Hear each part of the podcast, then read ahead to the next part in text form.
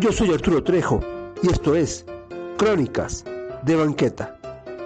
Te invitamos a dar un paseo por el pasado y el presente, recordando aquello que nos deja huella. Crónicas de Banqueta, todos los miércoles en punto de las 14 horas por Radio Tepeaca. Vázquez Multitransport. Mudanzas ejecutivas, traslado de autos, obras de arte, cambios de oficina, fletes, audio e iluminación. Servicio en la Ciudad de México, Estado de México y a toda la República. Teléfono 5526-2815 y 5526-3387. Vázquez Multitransport presenta.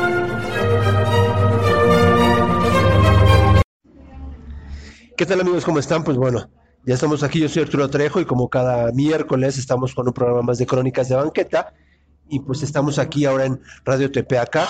Este es nuestro segundo eh, programa ya. Espero les haya gustado el primero y en el segundo, pues, el que creen, les traigo una invitada.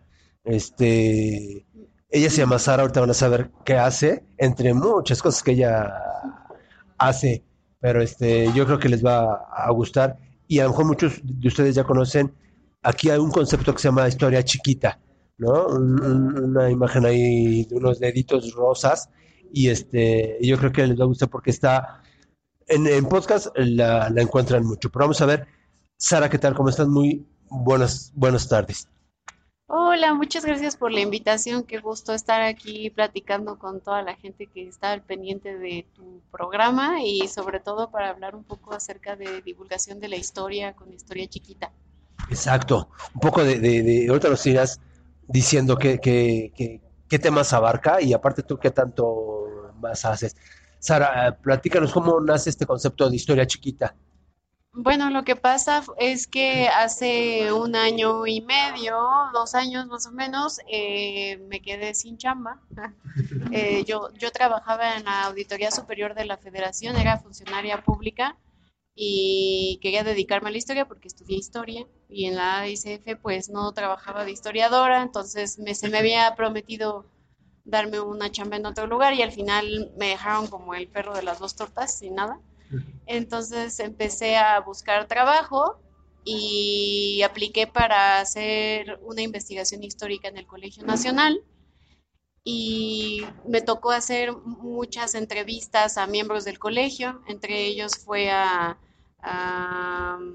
bueno, a dos miembros que no pude entrevistar, que eran Eduardo Mata y eh, Carlos Chávez, pero de ellos solamente hice la investigación histórica y después me tocó uh, entrevistar a Luis Fernando Lara, que fue quien hizo el diccionario de la lengua en español de México.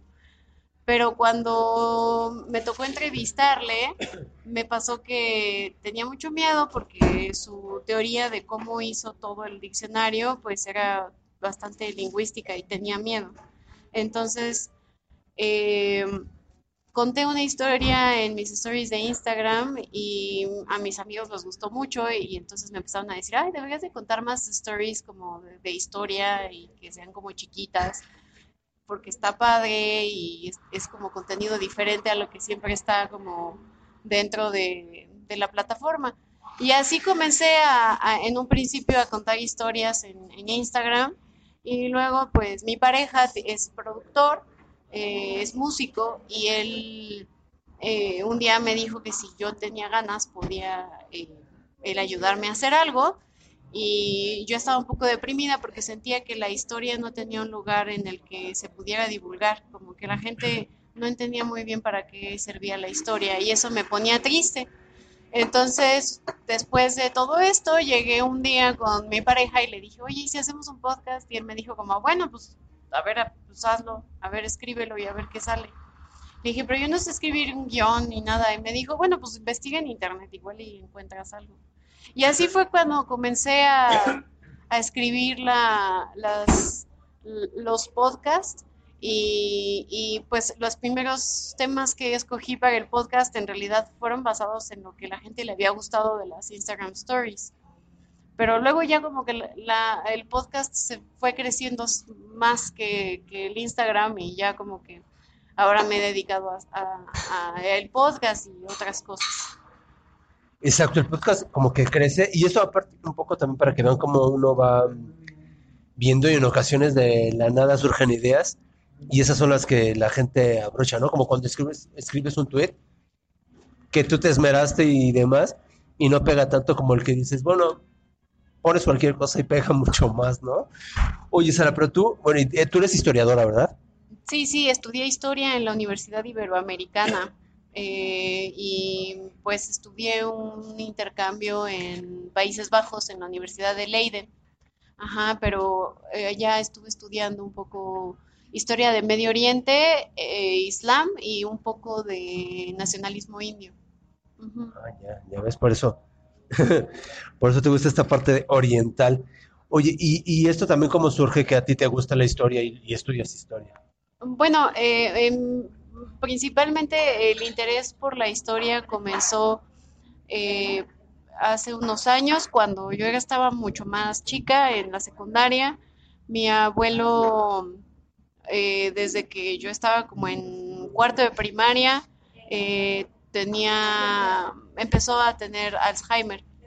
Entonces comenzó a olvidar muchas cosas. Entonces como que comenzó a ver esta obsesión como de que todas esas cosas no se perdieran y que yo pudiera como guardarlas como tesoros y esas todas esas memorias yo las pudiera como pues cómo se dice cuidar entonces fue de ahí que como que me empezó a interesar todo esto de, de como del olvido y la memoria y fue de ahí que, me interesó estudiar historia más que nada. Ya, tú, tú eres mexicana, ¿verdad? Sí, sí, soy, soy de aquí de México, nací aquí en la ciudad. Ajá. ¿Eres del Distrito Federal? Sí, sí, de la Ciudad de México y mi familia siempre ha sido de la ciudad. Mi, mi abuelo era de la ciudad y del lado de mi mamá, mi, mi abuelo. Y del lado de mi mamá, mi abuela es de Veracruz. Eh, bueno, no es de Veracruz, es de Tampico, Tamaulipas. Y, pero vivió mucho tiempo en Poza Rica, en Veracruz. Y mi papá es de, bueno, mi, familia es de ahí, de la colonia Moreros, ahí de, del barrio de Tepito. Del barrio Bravo de Tepito. Qué bueno, ahora ya Bravo son todos los barrios que están en la Ciudad de México, ¿no? Porque ahora los que están en la en la Ciudad de México. ¿Tu infancia, tus juegos eran así como que los de toda niña o ya había como partes de la historia? No, pues en realidad jugaba como lo de siempre, o sea, jugaba mucho con mis abuelos porque soy hija única, entonces no, mis compañeros de juegos eran mi mamá, eh, mi papá y mis dos abuelos, ya después mi abuelita nada más, pero yo ya estaba más adolescente cuando mi abuelo falleció, pero jugábamos mucho el juego de la oca, eh, Parcasé, que para mucha gente se conoce como parchís, eh, cartas, dominó. Soy muy mala en dominó, no me gusta mucho. Y veía muchas películas, pero creo que lo que más me gustaba era la hora de la cena, como las 7 de la noche los viernes, en casa de mis abuelos, porque mi abuelito me contaba pues muchas cosas de su vida, como, y mi abuela igual, o sea, desde cómo se conocieron ellos, a a, por ejemplo, qué pasó en el 68 y cómo lo vivieron ellos. Entonces, como que siempre hubo ahí como algo de la oralidad y de la memoria, pero también jugué en Nintendo, o sea, tampoco fui una niña intelectual así de, ah, no, o sea, también jugaba Nintendo y tenía mi PlayStation y tenía mis primos con los que jugaba, este, las traes y encantados y así había de todo. Cuando podías jugarlo, ¿no? Cuando podías salir a la calle y correr y poder jugar las traes.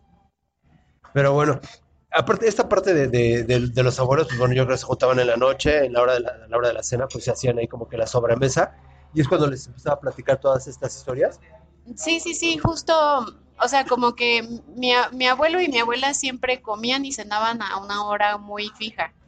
Entonces, mi abuelo y mi abuela comían a las 2 de la tarde pero siempre antes de las dos veían, bon o sea, como ahí en la, media mañana veían Bonanza. Era, era la hora que más odiaba del día, porque si eran vacaciones y me tocaba estar con mis abuelos, Bonanza era lo que menos me gustaba de la televisión, porque además mi abuelo le gustaba tomar jugo de papaya. Entonces era ver Bonanza con galletas Lili de esas de naranja y, y este y jugo de papaya, la peor combinación del mundo. Y a la noche era a las 7 en punto, cenábamos y siempre era lo mismo de cenar. O sea, mi abuelo cenaba eh, dos panes tostados, eh, con uno con mermelada, otro con miel, luego comía tres rollos de jamón eh, y luego eh, cenaba una manzana al horno con azúcar.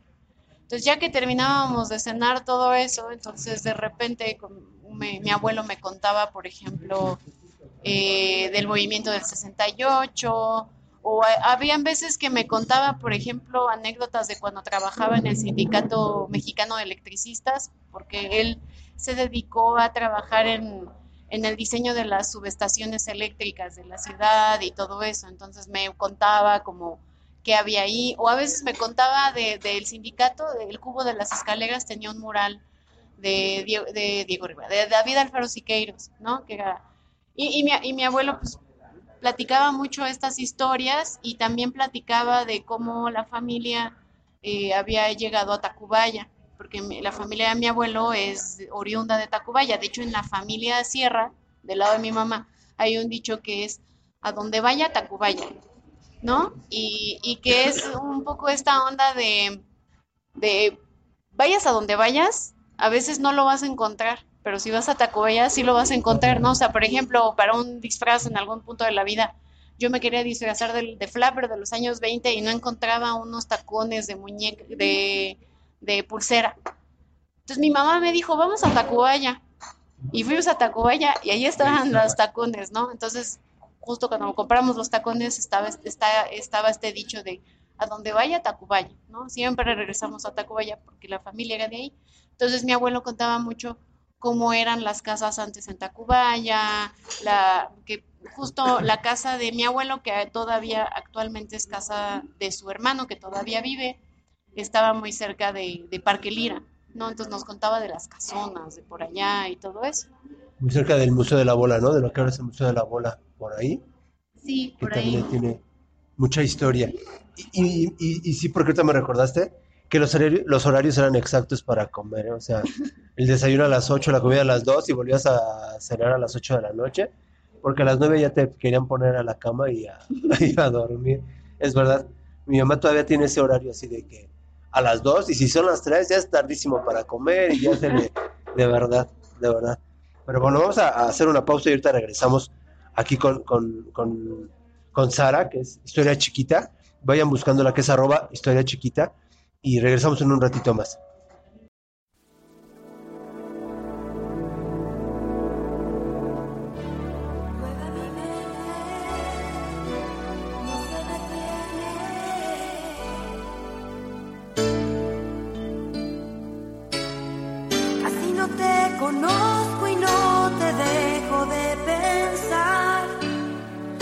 ¿Dónde hacen mis palabras?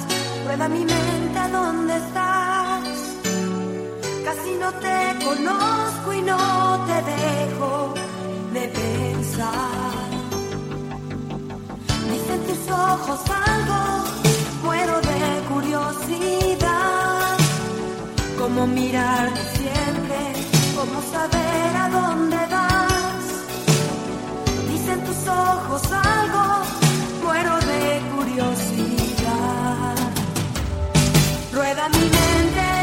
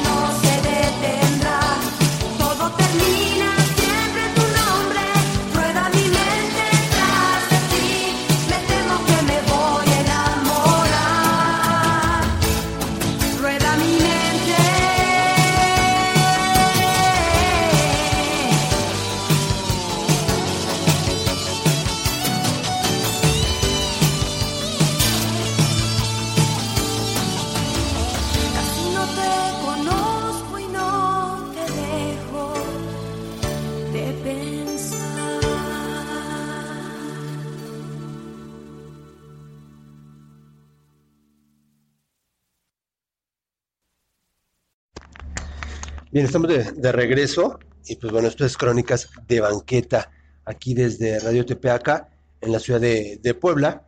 Y pues bueno, les voy a dar mis, este, mis redes, que es arroba Crónica Banqueta en Twitter, eh, Crónicas de Banqueta vaya Arturo Trejo en Facebook, y hay un canal en YouTube que es Crónicas de Banqueta TV. Y pues bueno, también pueden encontrar en otros lados como eh, en lookingback.com.mx o en Urbano Noticias de Puebla y de Tlaxcala, ahí estamos escribiendo y los viernes en, en MBS Noticias. Y ahorita vamos a preguntarle a Sara, porque ella también hace muchas cosas. Sara, ¿dónde están? ¿Dónde te pueden encontrar?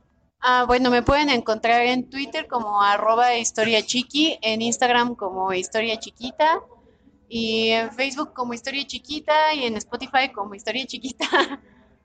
Es verdad, estás en, en este mucho en, en- en la parte de los podcasts. ¿verdad? Sí, sí, sí, tengo un podcast que se llama Historia Chiquita y ahí es donde grabamos justo, este, contamos historias grandes de manera chiquita. Y esto, eh, más o menos, como con qué frecuencias.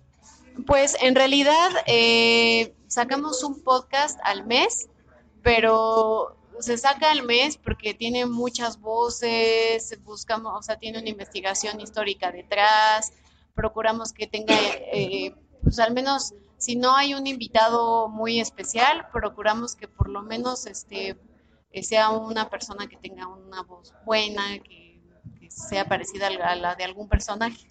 Exacto. Y pues bueno, aquí, que va a estar también el podcast esto, mi invitada sí es muy especial y con buena voz. Pero entonces, bueno, como, como ustedes lo producen y demás, sí haces, sí porque sí he visto que haces como que juegas con las voces.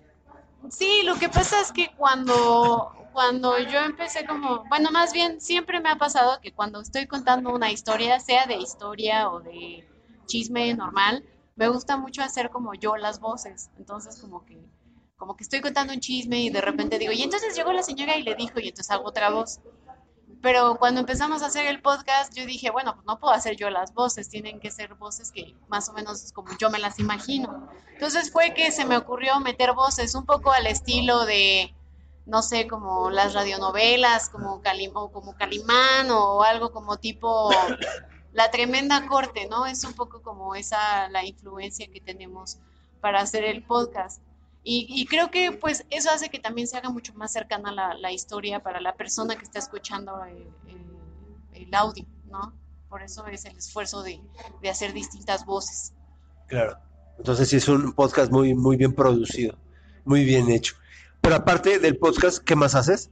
Eh, bueno, eh, además del podcast, eh, también tenemos un canal de YouTube en donde tenemos animaciones como de 40 segundos, donde contamos eh, un poco acerca de refranes o de alguna como frase célebre o algo que, esté como en el colectivo, que sea común, por ejemplo, posquiquiri, de dónde viene esa expresión, o con un ojo al gato y otro al garabato, o ese tipo de, o por ejemplo, ahora que está muy de moda- una bebida que está basada en una leyenda, este, pues contamos un poco la historia de los conejos y el pulque, ¿no? Entonces, tenemos eso y además una sección en, en- una estación de radio aquí en la Ciudad de México, eh, donde contamos un poco de historia, pero todo está relacionado con música.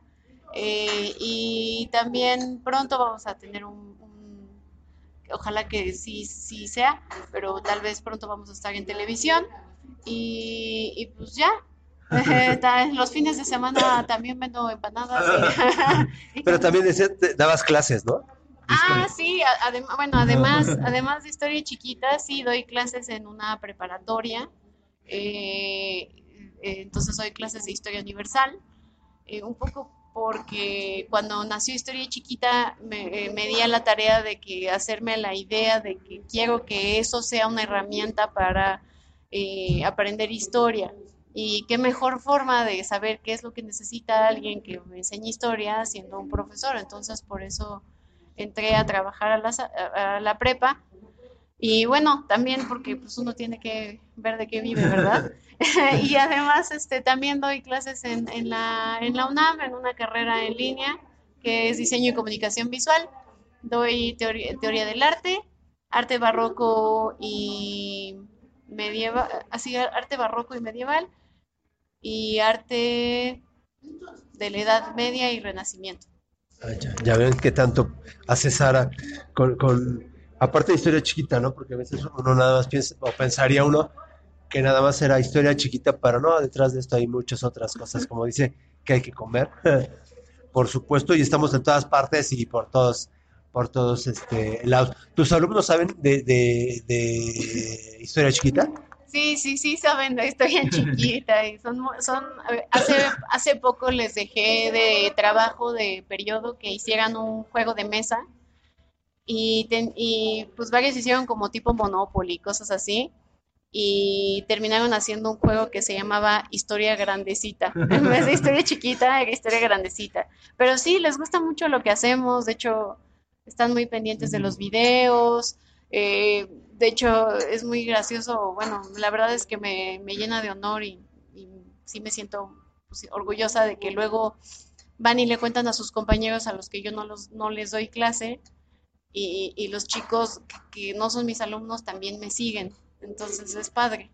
Exacto, y aparte es otro tipo de público, ¿no? Porque es otra edad que a veces uno pensaría que están interesados en otras cosas, ¿no? Porque cuando hay, hay por ejemplo, en el canal, youtubers que se dedican a hacer diversión y demás, ¿no? Y mientras que cuando ves tú el aspecto cultural, pues es como que pocos seguidores, poca gente la que está, pero yo creo que con la escuela, pues sí es bastante bueno que ellos te sigan, los niños de esa edad. Sí, pues sí, en, en, realidad, eh, como que e, ellos dicen que yo soy influencer, pero no para nada. Pero pues sí, o sea, yo me he dado cuenta que eh, lo que consumen es mucho más tipo este, pues, los youtubers que están muy de moda y que son mucho más famosos y pues a veces como que lo que les digo es que la historia también sirve para, para otras cosas y que no solamente está esa esfera en la internet que ellos este, pues surfean, ¿no? Y lo que pasa es que sí es ya parte de, la vida cotidiana con la nueva tecnología que existe, esta forma de comunicarse, ¿no? De que si te dicen influencer o, youtuber, que uno no lo siente así tal, pero pues influye eso, o si estás en, en, este, en la mente de otros que quisieras que fueran mucho más, ¿no? Y este, y pues porque los contenidos también deben ser diferentes, deben de ser otros, y qué bueno que ojalá puedas estar en tele porque estos contenidos son los que nos hacen muchísima falta.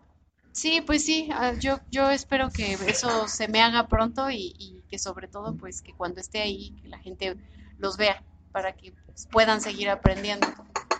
Cuando te das cuenta que, por ejemplo, empiezas con un podcast, a la gente le interesa, porque al principio, pues igual que la cuenta de Twitter, ¿no? Empiezas con poquitos y después ya te vas dando cuenta que va aumentando y, y es la satisfacción que tú, que tú sientes, por ejemplo, si los demás te siguen, que mucha más gente te, te, siga y que empieces a platicar con ellos, que, haya interacción. ¿Haces tu interacción con, tus seguidores? Sí, pues sí, de hecho, como que sí estoy pendiente de ellos en, en Twitter, en, Facebook, en Instagram, este, pero creo que lo que más como que emociona es que de repente, pues ya no es como tu mamá, tu papá, tu novio y, tu primo los que te recomiendan, sino que de repente alguien te arroba en Twitter o en Instagram o te etiqueta y tú no conoces a esa persona Y entonces es cuando dices, ah, no manches, ¿no? O sea, como que ya alguien que no tiene nada que ver conmigo, le llegó el mensaje, ¿no? Y entonces eso es cuando se, se, hace como un sentimiento bonito. Sobre todo, por ejemplo, eh, yo escuchaba un podcast eh, que de, hecho existe un poco antes que, Historia Chiquita y que me gusta mucho, que se llama Random Access History, que es de unos colombianos. Y, y yo escuchaba Random Access History y luego un día alguien habló en Twitter sobre, ay, me pueden recomendar un podcast de historia, bueno, y estaban hablando un poco sobre la historia digital y el paradigma de la historia dentro de la esfera de la Internet. Y estaban discutiendo profesores de la Universidad Nacional de Colombia. Y en eso uno de los chicos uno de los que estaban discutiendo me etiqueta y descubro que la persona que me etiqueta es uno de los chicos que escucha, que, hacen Random Access History. Y entonces ahí fue cuando como que se hizo como una amistad en línea a distancia con estos chicos, pero es cuando dices, órale, ya, ya me escuchan fuera de México, o sea, ya ni siquiera es como, o sea, igual y son tres cristianos los que me escuchan en Colombia, ¿no? Pero pues, o sea, como de que alguien hable del podcast también fuera de México, pues está padre, o sea, emociona mucho. Sí, luego te das cuenta con las estadísticas que lanza la misma plataforma, y si te das cuenta que en otros lados te escuchan dices, pues es bonito, ¿no? Dices que qué padre que a mí, por ejemplo, en Costa Rica, en Francia, dices, bueno, igual debe ser un mexicano perdido por allá, pero, pero pues sí es agradable. Bueno, vamos a dejarlo aquí y yo les voy a contar que, y les he estado poniendo en las redes, un poco, eh, estuvimos platicando la semana pasada acerca del Teatro de la Ciudad, El Esperanza Iris. Hay una autora que es este, Luz María García Andrade, que hizo dos libros acerca de ella, de Esperanza Iris. Uno que es mi, mi novio, ahorita, me acuerdo, y el otro es con Esperanza con I de Inmortalidad. Y los dos son de hablan de biografía novelada de Esperanza Iris, pero dan muchos aspectos sobre, sobre su vida, ¿no? Estos libros los pueden conseguir en amazon.com.mx y, este, pues bueno, ahí ustedes entran para buscar estos, eh, Mi novio ingrato, Mi novio ingrato y con Ed Esperanza, con I de Inmortalidad.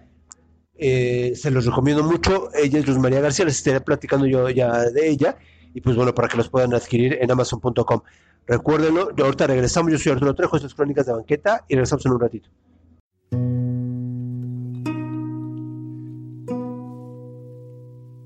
Ya me canso de llorar y no amanece. Ya no sé si maldecirte o por ti rezar. Tengo miedo de buscarte y de encontrarte.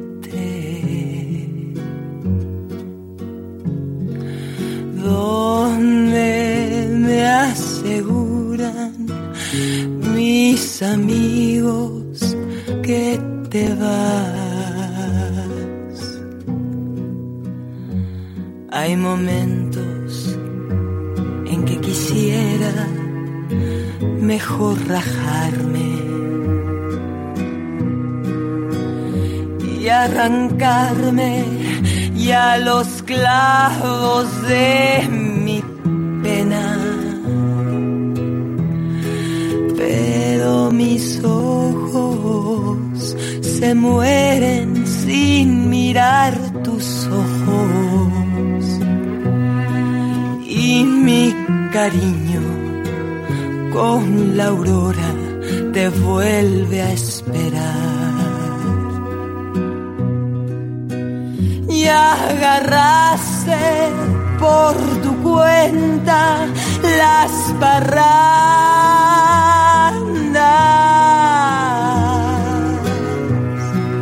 Paloma negra, paloma negra, ¿dónde, dónde andarás? Ya no juegues con mi honra parrandera. Si tus caricias han de ser mías, nadie más. Y aunque te amo con locura, ya, ya no vuelvas. Paloma negra, eres la reja de un penal.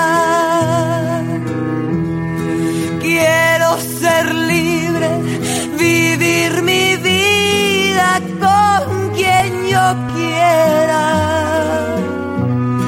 Dios, dame fuerza, que me estoy muriendo por irla a buscar. Y agarraste por tu cuenta las barranas.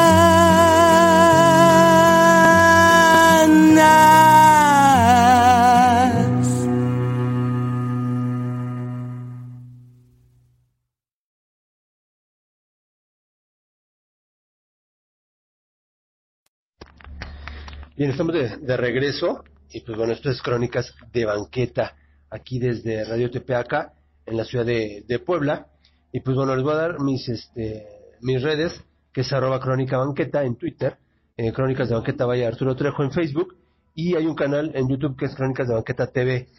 Y pues bueno, también pueden encontrar en otros lados como eh, en lookingback.com.mx o en Urbano Noticias de Puebla y de Tlaxcala, ahí estamos escribiendo y los viernes en, en MBS Noticias. Y hoy vamos a preguntarle a Sara, porque ella también hace muchas cosas. Sara, ¿dónde están? ¿Dónde te pueden encontrar? Ah, bueno, me pueden encontrar en Twitter como arroba historia chiqui, en Instagram como historia chiquita y en Facebook como historia chiquita y en Spotify como historia chiquita. Es verdad, estás en, en este mucho en, en- en la parte de los podcasts. ¿verdad? Sí, sí, sí, tengo un podcast que se llama Historia Chiquita y ahí es donde grabamos justo, este, contamos historias grandes de manera chiquita. Y esto, eh, más o menos, como con qué frecuencias. Pues en realidad eh, sacamos un podcast al mes, pero se saca al mes porque tiene muchas voces, buscamos, o sea, tiene una investigación histórica detrás, procuramos que tenga, eh, pues al menos, si no hay un invitado muy especial, procuramos que por lo menos este eh, sea una persona que tenga una voz buena, que, que sea parecida a la- a la de algún personaje. Exacto. Y pues bueno, aquí, que va a estar también el podcast esto, mi invitada sí es muy especial y con buena voz. Pero entonces, bueno, co- como ustedes lo producen y demás, sí haces, sí porque sí he visto que haces como que juegas con las voces. Sí, lo que pasa es que cuando cuando yo empecé como, bueno, más bien siempre me ha pasado que cuando estoy contando una historia, sea de historia o de chisme normal, me gusta mucho hacer como yo las voces. Entonces como que como que estoy contando un chisme y de repente digo, y entonces llegó la señora y le dijo y entonces hago otra voz. Pero cuando empezamos a hacer el podcast, yo dije, bueno, pues no puedo hacer yo las voces, tienen que ser voces que más o menos como yo me las imagino. Entonces fue que se me ocurrió meter voces un poco al estilo de, no sé, como las radionovelas, como, Calim o como Calimán o algo como tipo La Tremenda Corte, ¿no? Es un poco como esa la influencia que tenemos para hacer el podcast. Y, y creo que pues eso hace que también se haga mucho más cercana la, la historia para la persona que está escuchando el, el- el audio, ¿no? Por eso es el esfuerzo de, de hacer distintas voces. Claro. Entonces sí es un podcast muy, muy bien producido, muy bien hecho. Pero aparte del podcast, ¿qué más haces?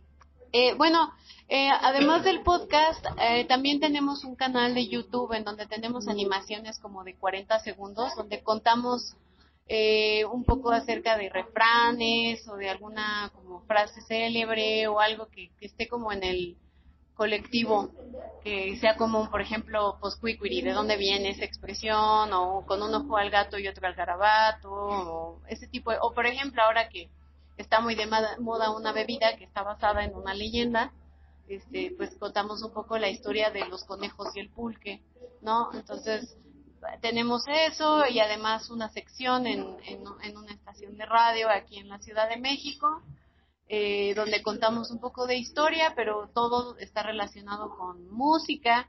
Eh, y también pronto vamos a tener un- ojalá que sí, sí sea, pero tal vez pronto vamos a estar en televisión. Y, y pues ya, Eh, los fines de semana también vendo empanadas. y- Pero también dabas clases, ¿no? Ah, sí, adem- bueno, además, además de historia chiquita, sí doy clases en una preparatoria. Eh, eh, entonces doy clases de historia universal. eh, un poco porque cuando nació Historia Chiquita me, eh, di a la tarea de que hacerme la idea de que quiero que eso sea una herramienta para eh, aprender historia. Y qué mejor forma de saber qué es lo que necesita alguien que me enseñe historia siendo un profesor. Entonces por eso entré a trabajar a la, a la prepa. Y bueno, también porque pues uno tiene que ver de qué vive, ¿verdad? y además este también doy clases en, en la en la UNAM en una carrera en línea que es diseño y comunicación visual. Doy teoría, teoría del arte, arte barroco y medieval, así arte barroco y medieval y arte de la Edad Media y Renacimiento. Ah, ya, ya ven qué tanto hace Sara con, con aparte de historia chiquita, ¿no? Porque a veces uno nada más piensa, o pensaría uno que nada más era historia chiquita, pero no, detrás de esto hay muchas otras cosas, como dice, que hay que comer, por supuesto, y estamos en todas partes y por todos, por todos este lados. ¿Tus alumnos saben de, de, historia chiquita? Sí, sí, sí, saben de historia chiquita y son, son, hace, hace poco les dejé de trabajo de periodo que hicieran un juego de mesa y, y pues varios hicieron como tipo Monopoly, cosas así y terminaron haciendo un juego que se llamaba Historia Grandecita. En vez de historia chiquita, Historia Grandecita. Pero sí, les gusta mucho lo que hacemos, de hecho, están muy pendientes de los videos, eh, de hecho, es muy gracioso. Bueno, la verdad es que me, me llena de honor y, y sí me siento pues, orgullosa de que luego van y le cuentan a sus compañeros a los que yo no, los, no les doy clase y, y los chicos que no son mis alumnos también me siguen. Entonces es padre. Exacto, y aparte es otro tipo de público, ¿no? Porque es otra edad que a veces uno pensaría que están interesados en otras cosas, ¿no? Porque cuando hay, hay, por ejemplo, en el canal, youtubers que se dedican a hacer diversión y demás, ¿no? Y mientras que cuando ves tú el aspecto cultural, pues es como que pocos seguidores, poca gente la que está, pero yo creo que con la escuela, pues sí es bastante bueno que ellos te sigan, los niños de esa edad. Sí, pues sí, en, en, realidad eh, como que e- ellos dicen que yo soy influencer, pero no, no, para nada.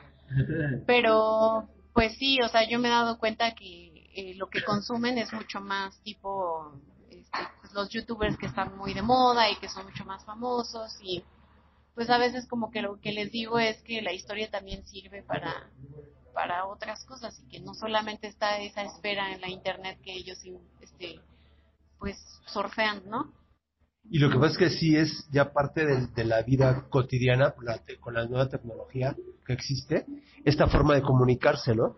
De que si te dicen influencer o, youtuber, que uno no lo siente así tal, pero pues sí influyes o si estás en, en- en- en este en la mente de otros que quisieras que fueran mucho más, ¿no?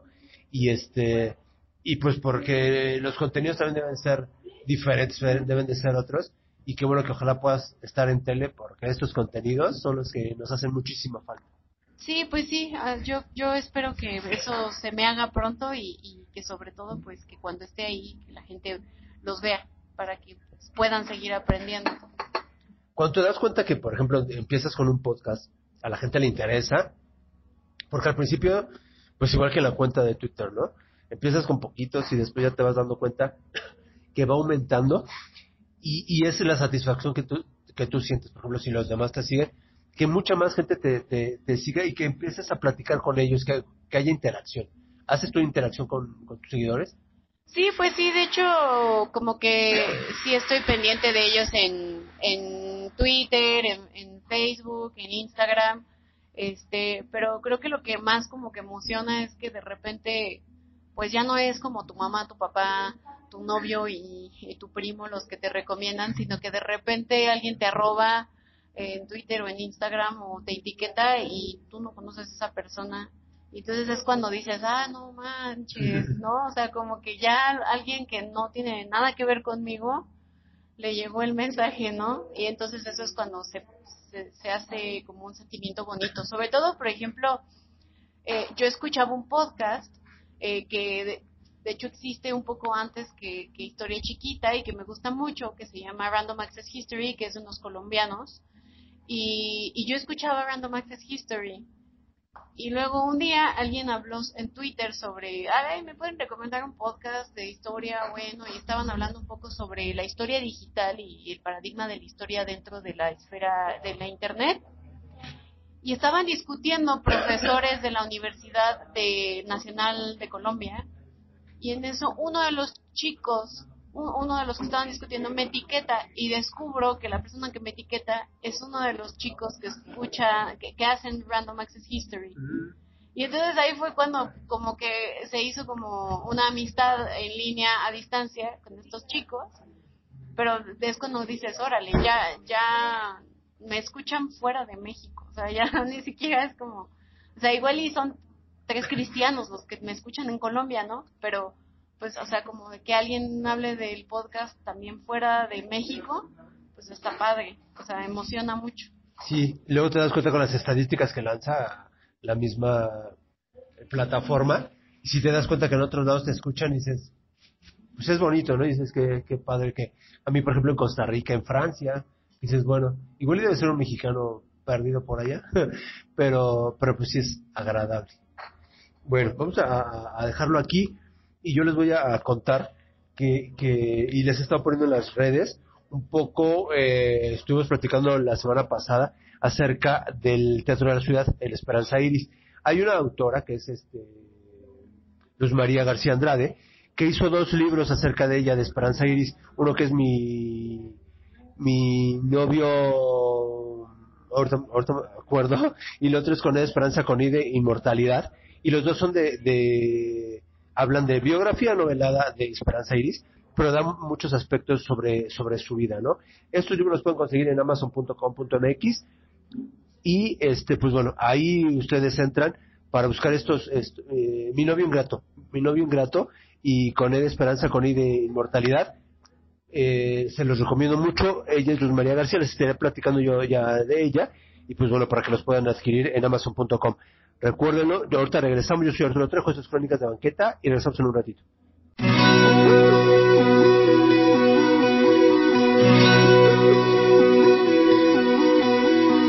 Cuando estás conmigo tengo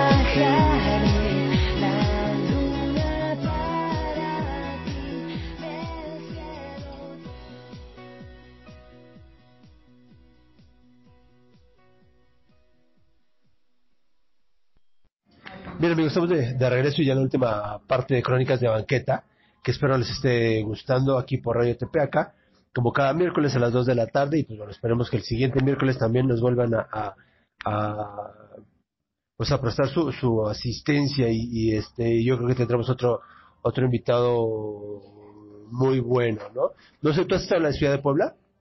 Sí, de hecho es una de mis ciudades favoritas. Creo que las cosas que más me gustan de Puebla es la ciudad, es la calle de los dulces, de ir al museo de, lo- de los hermanos Aquiles Cerdán y luego al museo Bello, que es Que este también hay, hay otro museo de los dulces que es el de la alfajorería, que es este como la casita hecha de, de alfajor de dulce. ¿No lo has visto? Sobre la calle de los dulces, esta calle este está en la esquina y es este el museo del alfeñique. Ah, ya, ya, ya. Sí, sí, sí, sí lo ubico, el Museo del Alfeñique. Sí, sí, sí. Pero creo que lo que más me gusta es el Museo Bello. Como que me gusta mucho todos los arrietas que tiene y las mesas con los manteles así súper bonito. Y me, eh, una vez fui a Cholula, pero solamente subí a la iglesia y- y no, no pasé a la pirámide por debajo porque fui un día ahí como de paseo rápido. Este, eh, ¿Y qué más? Ahí hay otro museo. Ay, hay otro museo en Cholula. En Cholula. Uy, no, no, no conozco otro museo. Fui a la casa esta que en ese entonces decían que era una casa abandonada, que tenía como muchos como, como nichos y como, como que decían que ahí vivían demonios o brujas o no sé qué. Pero ya me contaron que ya lo hicieron así como lo remodelaron, ya ves como un mercado muy nice. Entonces ya, pero sí, me gusta, me gusta mucho Puebla, me, me, me gusta mucho Tlaxcala. Este, de hecho, también ahí en Puebla, uno, uno de mis lugares favoritos, pues es obviamente la catedral. Y eh, la casa del Deán, que está junto al cine, el Cinemex. El Cinemex tiene ahí los, los murales de la casa del Deán. Y también me gusta mucho de, de por allá, en la, en la puerta de, de, de las oficinas de este periódico que está ahí en el centro de Puebla, no sé cómo se llama el periódico ahorita, pero creo que es el Sol. El Sol. Ajá. La puerta tiene también un, pues, es una, como una, ya no me acuerdo, pero es como un bajo relieve de virreinal. Y me, me gusta mucho también, eso creo que es un perro, sino un oso, ya no me acuerdo. Totalmente virreinal la ciudad, ¿no? O sea, Sí. sí es de la época, pero completamente un centro histórico también muy, muy, muy bonito. Sí, de hecho, mm, creo que lo que más me gusta, eh, eh, de- después de todo lo virreinal, es el museo de, de el Museo Amparo. Sí, iba a decir Museo del Prado, ese no es el Museo. Amparo. Sí, no, pero el Museo Amparo me gustó mucho porque la última vez que fui había una exposición muy interesante de una artista contemporánea que estaba hablando acerca del ADN mexicano y entonces te explica todo el proceso que hay detrás de la elaboración de los libros de texto gratuito y al final ella con los libros que sobraron y con todo lo, el cascajo del papel hace como una especie de, de llave hidráulica que avanza y es como un ADN. Entonces, pero ya no está, obviamente era una exposición temporal, pero fue muy, muy interesante. Creo que es de las cosas que más, con más cariño me llevo y lo que más me duele es que no sé cómo se llama el artista. Yo siempre les recuerdo, por ejemplo, también cuando estaba en Puebla, la Capilla del Arte. La Capilla del Arte también es un lugar muy bonito, es un museo muy seguro, nos contaban porque esa vez nos tocó temblor ahí. Y entonces dicen, no te preocupes porque aquí está muy seguro. Es de los mismos que fabricaron, eh, por ejemplo, el Museo de Chopo o con este tipo de estructuras así. Así está hecha la, la capilla. No sé si siga la, la exposición de Toledo, pero este también es un lugar muy muy bonito. Donde quiera que se visite ahí, el mismo mercado del centro histórico también está muy muy bonito, ¿no? No sé si viste en uno de los callejones del lugar donde escapa Porfirio Díaz, Díaz también para, para irse. Ahí hay una, una placa. Ah, no, no, la voy a buscar ahora que vaya. No, no me ha tocado ver esa placa.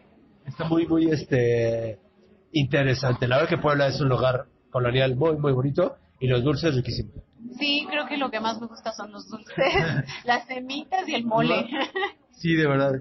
Y, y si vas tienes que comer esas, mira, las chalupas, las semitas, el mole, este, probar todo eso, porque pues bueno, si estás allá tienes que, que hacerlo, ¿no? Eso, eso es lo, lo, lo rico. Pero aquí también en México pues es también hay mucho, mucho esta parte de, de comer y el centro histórico también está muy bonito, mucho más grande, pero también tiene su parte reinal, por eso la ciudad de los palacios, ¿no? Sí, sí, de hecho, pues sí, creo que, y, me, y lo que más me gusta de Puebla, de sus calles, es el sonido del gas. Es una canción como muy moderna, así como, me da- o sea, me acuerdo que cuando estuve allá nunca me había tocado escuchar algo tan distintivo del gas. Y, y quería ponerlo en, en el podcast que hice sobre los sonidos perdidos de México, pero como eran sonidos perdidos de la Ciudad de México, pues no podía poner la canción del gas en Puebla, pero me gusta mucho ese, ese sonido. Y aquí, por ejemplo, dentro de los sonidos perdidos de México, ¿qué encontraste? ¿Qué hay en ese podcast para que lo busque la gente?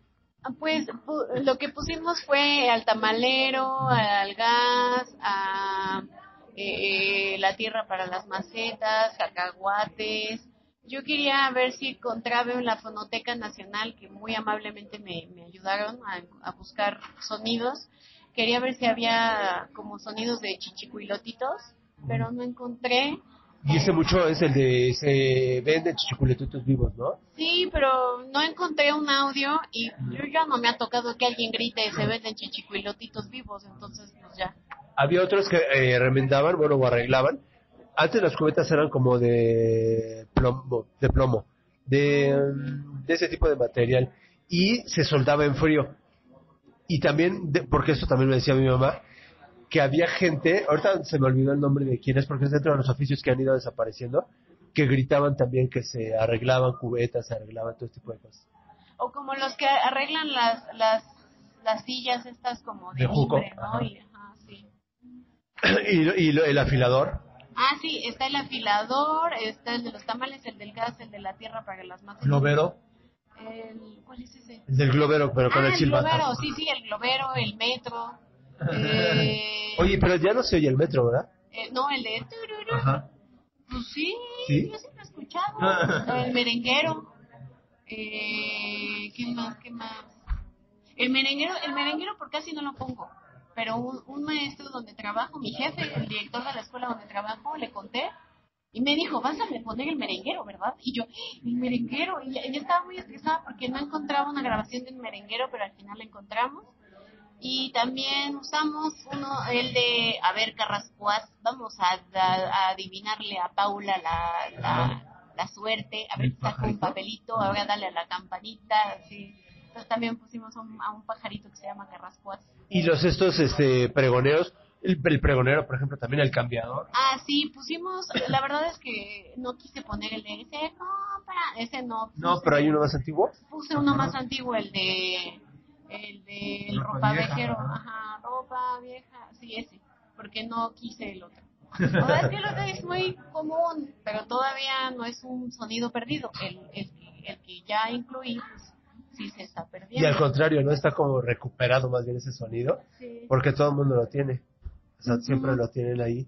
Sí, como el de los tamales, ¿no? no, es, este, por ejemplo, es de tamales y no son, no es, si, si no me equivoco, no pusimos el de Revenes, tamales, no, pusimos uno de, de alguien gritando tamales. Ajá. El cilindrero. Sí, también, también está el cilindrero. el- ¿Y ese dónde lo pueden encontrar? en- ah, el podcast, podcast. está en Spotify, lo pueden escuchar en Spotify, lo bu- buscan como historia chiquita y el episodio, no me acuerdo qué número es, pero debe ser como entre el 11 y 12. ¿Pero tiene algún nombre? Sí, es Sonidos Perdidos de México, narrado por Davo Peñalosa, ujú, que es un locutor. Ya que eso es lo que hay que, con estas nuevas tecnologías, sí es a lo que iba, te han ayudado, bueno, nos han ayudado mucho a hacer este pues programas de otra forma, ¿no? Y, y que la gente, pues fácil ya lo- los ubica. Sí, pues sí, creo que creo que este tipo de cosas también quedan dentro de la memoria eh, digital, ¿no? Y es un poco eh, eh, eh, es el chiste de hacerlo. Sí, digo que eso nos ha ayudado, por ejemplo, bueno, pues tú pones o lo buscas, lo, lo googleas, ¿no? Cualquier sonidos o, o historias en, en este tipo de cosas como Spotify, como Himalaya, como iVoox o como Mixcloud, como cualquiera, pones porque ya también están divididos por tema, ¿no? Y estás en, en historia y ya hay, ya hay podcasts de todos tipos, colores y sabores. Sí, de hecho, eh, pues ahí como más también sobre, hasta de meditación. Una época que estaba muy estresada y hasta encontré unos podcasts ahí de, de meditación que me ayudaron ahí a relajarme. Fíjate. Y aparte que también ya, pues como está a nivel mundial, los encuentras, como dices, de todos lados. Pero yo siento, no sé, si tú, si tú me dices o qué opinas, sobre los podcasts que hacen los españoles, la tecnología ahora con ellos, tanto en series como este tipo de cosas, como que es muy buena, ¿no? Sí, de hecho, bueno, o sea, no he escuchado podcasts españoles, pero creo que todo lo que ellos han hecho también un poco en esta onda de la divulgación de la historia es sumamente interesante. Creo que mis favoritos son los de Destripando la Historia. Me gusta lo que hacen tanto en podcast como en su canal de YouTube animado. Creo que hacen un, tienen algo bastante, una propuesta sumamente interesante y diferente a lo que uno está acostumbrado como Academia Play, ¿no? Sí, deberían de, de buscarlos, adentrarse ahí a este, a estos este sitios y van a encontrar que hay variedad, porque a veces aquí nos estamos peleando entre tuiteros y demás, o, ustedes entre unos historiadores, por ver quién, digo, porque hay mucha gente que dice el origen de las cosas, o que dice por qué decimos cosas así, el, ori- el origen de muchas frases, pero cada quien lo cuenta diferente y cada quien a su modo. Creo que, pues sí, al final también es quién te gusta más cómo lo cuenta, ¿no? Al final es eso. Claro que sí. Pues bueno, nosotros, bueno, yo te doy las gracias, este, Sara, y, y gracias, Historia Chiquita, síganla, porque de verdad, pues bueno, fue un triunfo encontrarte, ya salió, la- estuvo en la entrevista, pues muchísimas gracias, y pues bueno, danos otra vez tus redes para que la gente te ubique. Bueno, me pueden seguir en Instagram como arroba historia chiquita, en Twitter como historia chiqui, en Facebook como historia chiquita y pueden encontrarme en Spotify, eh, Comcast, etc. como historia chiquita también. Tan solo googleen Historia Chiquita y en todos lados aparecerá, este, Sara. Muchísimas gracias, buenas noches, Sara. Muchas gracias a ti. Y nosotros, pues bueno, gracias a ustedes por, por escucharnos. Nos estamos escuchando la próxima semana, el próximo miércoles a las 2 de la tarde. Yo soy Arturo Trejo y esto fue Crónicas de Banqueta.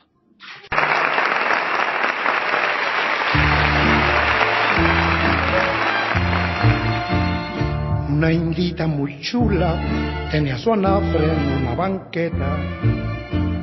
Su comal negro y limpio freía tamales en la manteca y gorditas de masa, piloncillo y canela.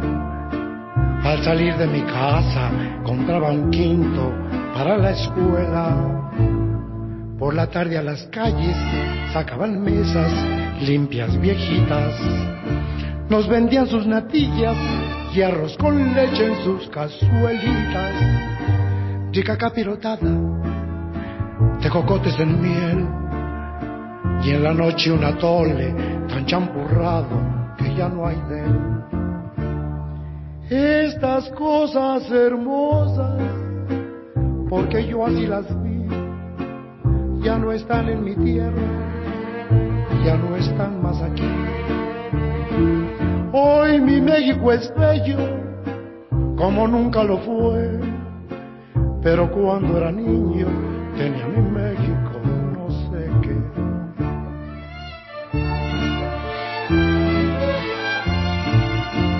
Empedradas sus calles eran tranquilas, bellas y quietas. Los pregones rasgaban el aire limpio, vendían cubetas, tierra para las macetas, la melcocha, la miel, chichicuilotes vivos, mezcal en penca y el agua miel. Al pasar los soldados, salía la gente a mirar inquieta. Hasta el tren de mulitas se detenía oyendo la trompeta. Las calandrias paraban, solo el viejito fiel que vendía azucarillos improvisaba en su verso aquel. Azucarillos de a medio y de a real para los niños que quieran mercar.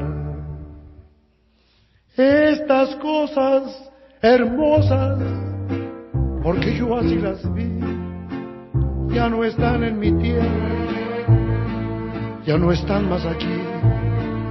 Hoy mi México es bello, como nunca lo fue, pero cuando era niño tenía mi México, no sé qué. Pero cuando era niño tenía mi México, un no sé qué.